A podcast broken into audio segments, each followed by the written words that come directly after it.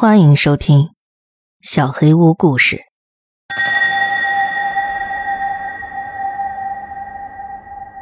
当你向星星许愿，第四季。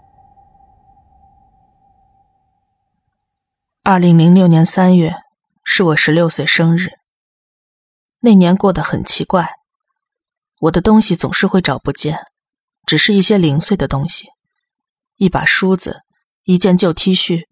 一支被咬烂笔头的钢笔，虽然都不是什么重要的东西，但是当我需要它们的时候却找不到，让我很恼火。不过也并没有吓到我，我甚至可以说，在经历过之前的事件之后，这是一个可以接受的改变。我在生日前三个月的圣诞节收到了一台二手笔记本电脑，我通常只在深夜睡不着的时候打开它，玩纸牌。或者扫雷游戏。十六岁生日那天早上，爸爸走进我房间，把一杯茶放在了床头柜上，然后坐在了床前。我睁开眼睛，看见他愁眉苦脸的盯着我的桌子。那台笔记本电脑被埋在了一大堆书本之中，我已经一个月没有用它了。爸爸问我为什么，我告诉他，我睡得更好了，再也不需要在深夜分心了。其实我撒谎了，我没有用它，是因为那个老女人发现了怎么使用它来恐吓我。她会把音量调到最大，播放变形版的《当你对着星星许愿》，甚至是在断网的时候。有时候它会自动关机，当我再次打开的时候，就能在屏幕上看到它。他会做个鬼脸，眯着眼睛看着我。然后突然冲到最前边，发出一阵狂野的咆哮。当然了，如果我大声叫人过来看，笔记本电脑就会自动关机。等有人来到我房间的时候，它就会恢复正常。我爸爸告诉我不要担心，只是过热了，把它关上，等冷却就好了。那个女人有好几次真的吓到了我。一个星期之后。我就不再用这台电脑了。这份圣诞礼物是爸妈为我辛辛苦苦积攒下来的，他们认为我会很喜欢它。但是直到它从家里消失，都只是放在一边落满灰尘。所以，爸妈决定给我买一件我打心眼里喜欢的生日礼物。爸爸看见我一直在自我封闭，觉得很难跟别人交谈。他听到我在夜里。在梦中，在睡前的几个小时里尖叫，我很沮丧，我觉得自己在衰老，我深棕色的头发里有几缕白发，脸上和手上的皱纹也越来越多。他的解决办法是给我买一只小狗，一个可以在我明显不想说话的时候安慰我，而不用强迫我说话的伙伴，一个不在乎我的外表的伙伴。这只小狗。是一只混血的颗粒牧羊犬，我用我最喜欢的虚构人物皮平的名字给它取名。全家人都很喜欢皮平，轮流着带它散步，揉它的肚子，喂它吃东西。它真的成为了一个很好的朋友，成为了我可以在暴风雨的深夜蜷缩在一起的伙伴。我告诉他自己所有的秘密，而不用担心被品头论足。就算我告诉他的事情。能让正常人像躲瘟神一样的跑开，他也只会欢快地对我摇着尾巴。爸妈告诉我，我必须训练他，在每个人睡觉的时候都保持安静。他们听到他有时候会在半夜咬牙切齿和咆哮，但我并不是很在意。我睡觉的时候，他都会趴在我床底下陪伴我，安抚我。几个月过去了。那是我多年以来最快乐的一段时光，我觉得一切都在慢慢变好。我的双胞胎弟弟妹妹在七月份庆祝了他们的十二岁生日，比我生日晚四个月的时间。那时正好是暑假，所以全家人按照他们的意愿一起庆祝了他们的生日。我们去游了泳，打了保龄球，在外边吃大餐，还看了电影。回家时。已经晚上十一点多了，我一上来就说过了，爸妈很关照我的弟弟妹妹，所以当妹妹对着我摆臭脸，让我离开房间，把门关上，以便爸妈能专注于关爱他们的时候，我其实也没有生气。相反的，我非常担心她，我怕她的情况比我想象中还要像我。但是，我什么都没说。我回到房间，给皮平系好了拴绳，朝门外走去。在门口的台阶上，我滑了一跤，头重重的撞了一下，昏了过去。我一定昏过去挺长时间的，因为我做梦了。河边有一条灯火通明的长廊，我们经常在那里来回走好几里。皮平喜欢这样，我有时候会松开他的绳子，扔块木头给他追。我们到了河边，我弯下腰去解开他的绳子。站起来的瞬间，空气变得粘稠而又温暖，紧紧的围绕着我。我开始感到不安，头也开始昏。我弯腰想把皮平的绳子系回去，但是它不见了。我抬头四处寻找，有人在马路对面看着我。他看起来。就像那个老女人跟我的混合体，那个可怕的形象现在永远的印在了我的脑海里。她仰着头，就像以往那样张大了嘴巴，大得让人难以置信。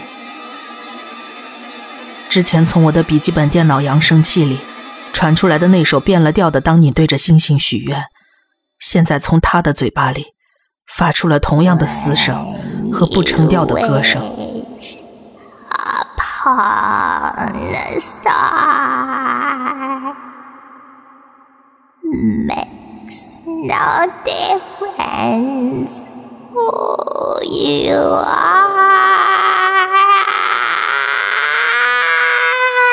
Anything your heart desires.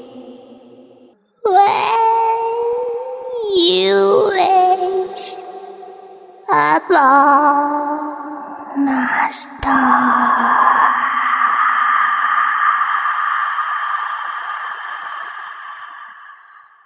Your dream.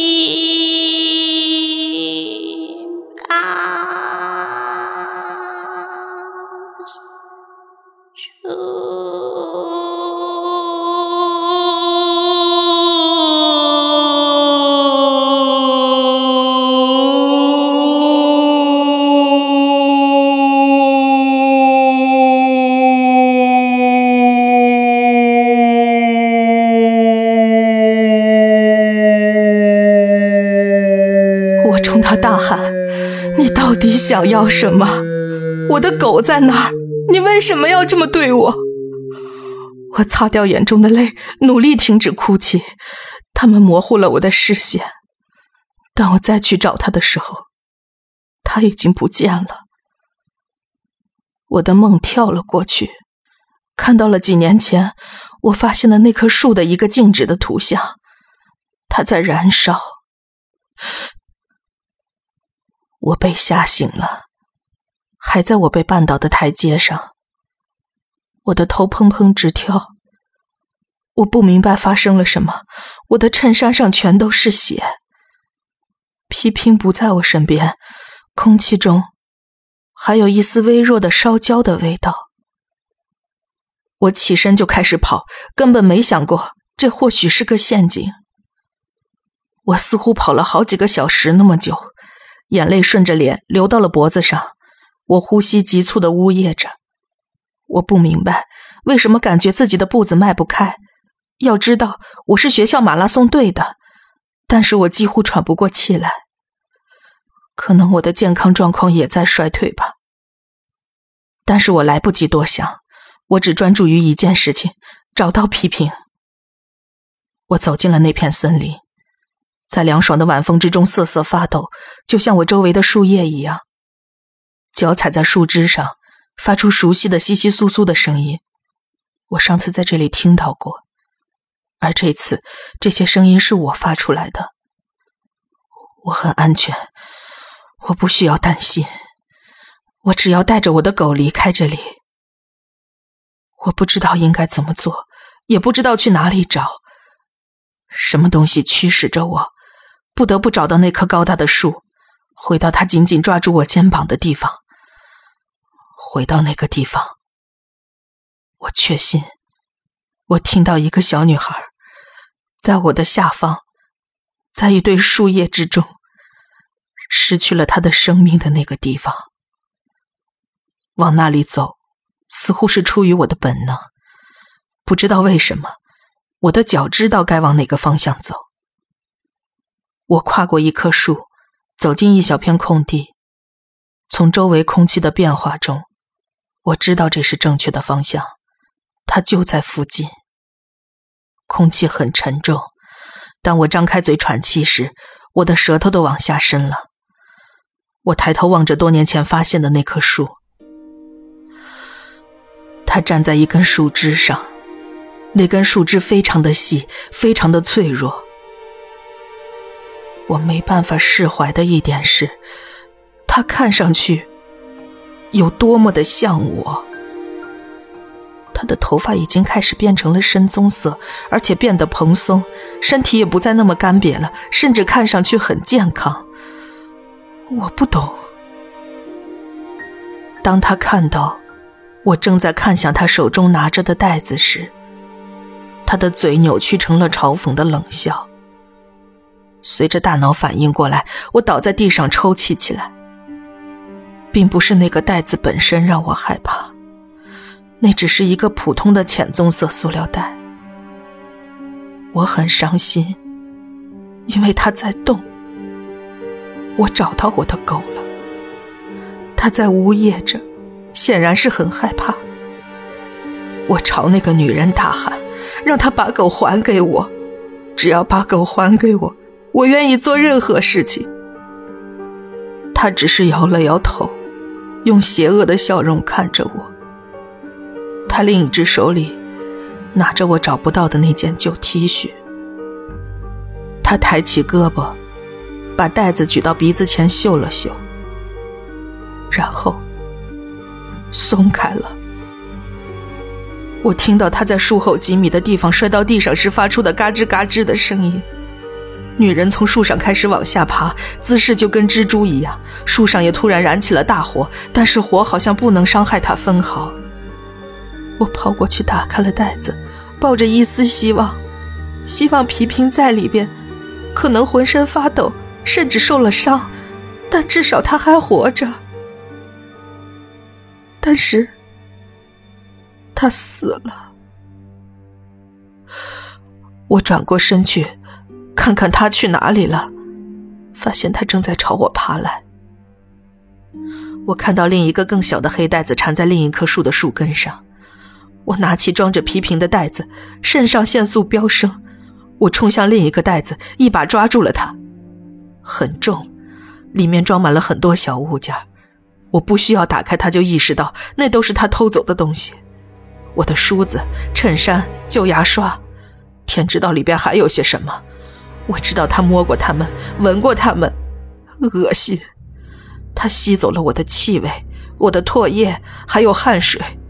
我已经被这些想法占据了，我忘记了行动。当那种熟悉的感觉爬上我的脚踝时，我震惊的回到了现实之中。我脚上的伤疤烧得厉害。我抬起另一条腿踹向他的脸，站起身来，把那个黑色袋子扔进了被大火吞噬的那棵树。他愤怒的低吼震动了周围的树木，他的脸似乎融化了，回到了最初那副干瘪憔悴的样子。我看了看那棵树，袋子已经融化了，里边的东西开始变得焦黑，逐渐只剩下灰烬。我拼命的跑，直到回到家里。第二天早上，我和家人一起埋葬了皮皮。我告诉他们。他在我们散步的时候挣脱了绳子，冲到了一辆飞驰的车前方。我没办法原谅自己。皮平下葬之后，我无精打采的回到卧室，看到我的笔记本电脑放在床上，我打开它时，难以抑制的大哭了起来。除了一个名为 “BCW YWF 零三零六”的文件夹，其他的东西都被删掉了。而那个文件夹里，包含了至少一百五十张照片。我点开一张，然后开始飞快浏览。我不敢停下来仔细看。上面有他偷了我的梳子、T 恤、咬烂的笔盖。他站在我床边看着我睡觉，长长的、粗糙的手指梳理着我的头发。在看到我十六岁生日后拍的照片时，我停了下来。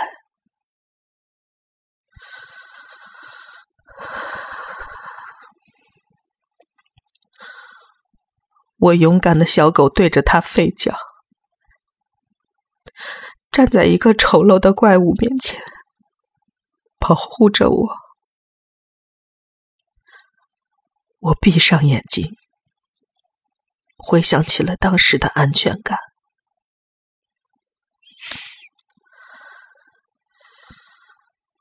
当我再次睁开眼睛，文件不见了。